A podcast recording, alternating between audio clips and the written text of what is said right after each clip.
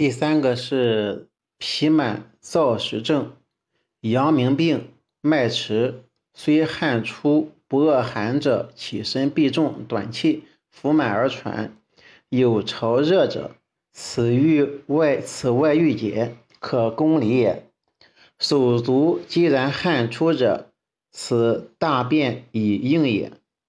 大承气汤主之。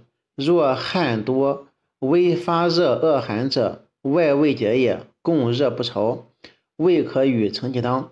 若腹大满不通者，可与小承气汤合胃气，勿令至大泻下。这个辨阳明病可攻与不可攻及大小承气汤中的区别。本条分为三段解释，从阳明病到大承气汤主之是第一段，说明阳明病脉迟。是由于湿热壅结于里，气血瘀滞之故，其脉呢必迟而有力，不得盖以为寒。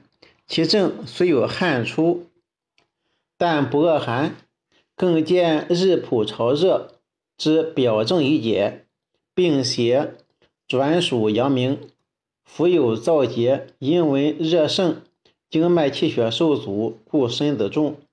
因此，实热壅滞，气机不得通降，故腹满、短气、喘促，四肢禀气于脾胃，胃肠燥实，则四肢应有外厚，津液为热迫而外泄，故手足既然汗出，如此呢？脉迟、潮热、手足既然汗出、腹满等症迭见。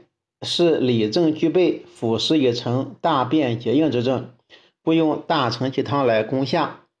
从说汗多至未可与承气汤为第二段，指出病者虽然汗出较多，但仍有轻度发热恶寒，说明表症尚未解除，没有实热，且没有潮热，是腹实未成，不可以给大承，不可以给承气汤。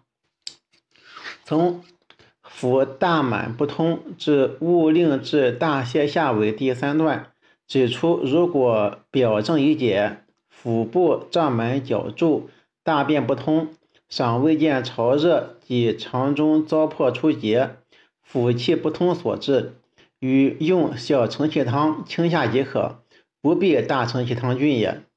按潮热一症，常为阳明腑实已成之症候。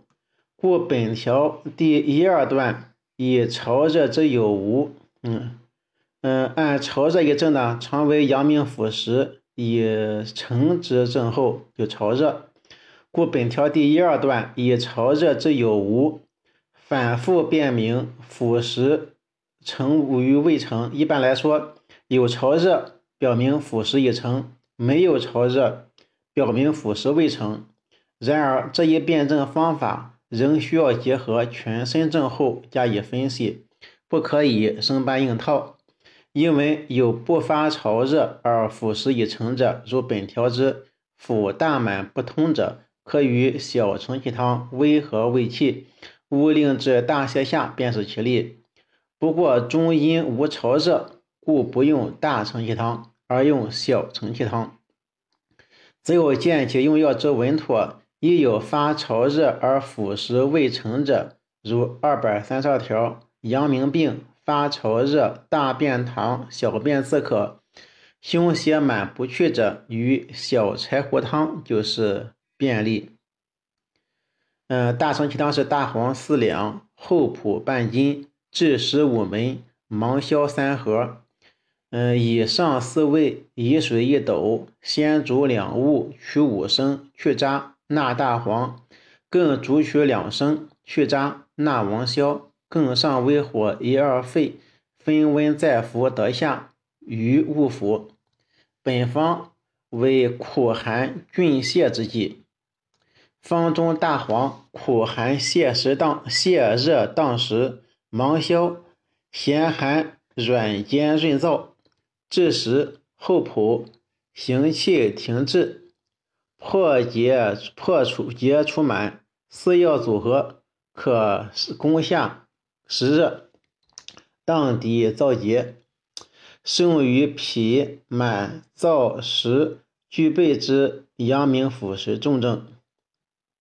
就是本节呢是承气汤三方，均为呢苦寒攻下之剂，而组合之法各有不同。大承气汤所主之症乃脾满燥实具备，脾满燥实具备。推究其原理，源于胃肠食滞不去，食滞不去源于腑实不通，腑气不通源于燥热内扰。治下治呢以菌下热解，然菌下之功未必尽在消黄。因消黄虽能泻热荡实，但行气迫滞。消脾除满之力稍逊，所以需要重用嗯枳实、厚朴破其壅滞，复以消黄攻其热结，故能使脾满燥实俱去。这就是大承气汤中枳实、厚朴之量重于小承气汤，而王消之量轻于调味承气汤的道理。小承气汤所主之症是以脾满为主。但邪气未至大结大满，故减去了枳实、厚朴；又因燥食不甚，故去芒硝。调味承气汤所主之症，以燥食为主，故芒硝倍重于大黄，以泻热软坚润燥；又因脾满不显，故去枳实、厚朴而代之以甘草，在于润燥而和胃气。可见治方之法。应重其轻重缓急而增损之，勿使太过不及。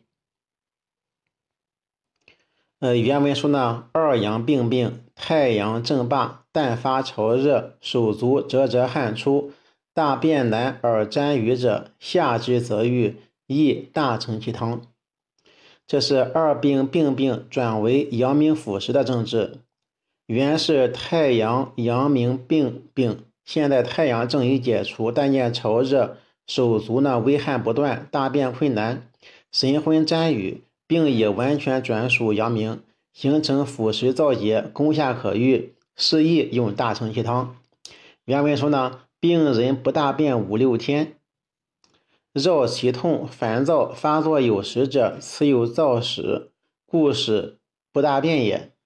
这是辨阳明燥实内结症，病人不大便五六天，则邪热入里可知。然而燥实形成与否，不可仅据不大便之日数来断定，应当结合全部病情加以分析。如其周围疼痛具按，说明胃肠干燥；宿垢与燥热相搏，宿垢与燥热相搏形成燥实，阻塞于肠。为其腑气不通，燥热上扰，故令烦躁发作有时者，是随阳明气旺之时；而烦躁等症加剧，与日仆潮热之类相似。以上各症，总由燥实内阻所致。二百四条说，凡有燥实者，宜大承气汤。本条没说是省文之法，用大承气汤，必辨其有无燥史。燥史的增厚，前面也反复声明，如潮热沾雨，潮热沾雨，手足肌然汗出。服小承气汤后转湿气等。本条复言绕其痛为有燥使，可见症候多端。然其表现，则有时以此为主，有时以彼为主，或参差互见。一者贵在全面分析。抓住主要矛盾。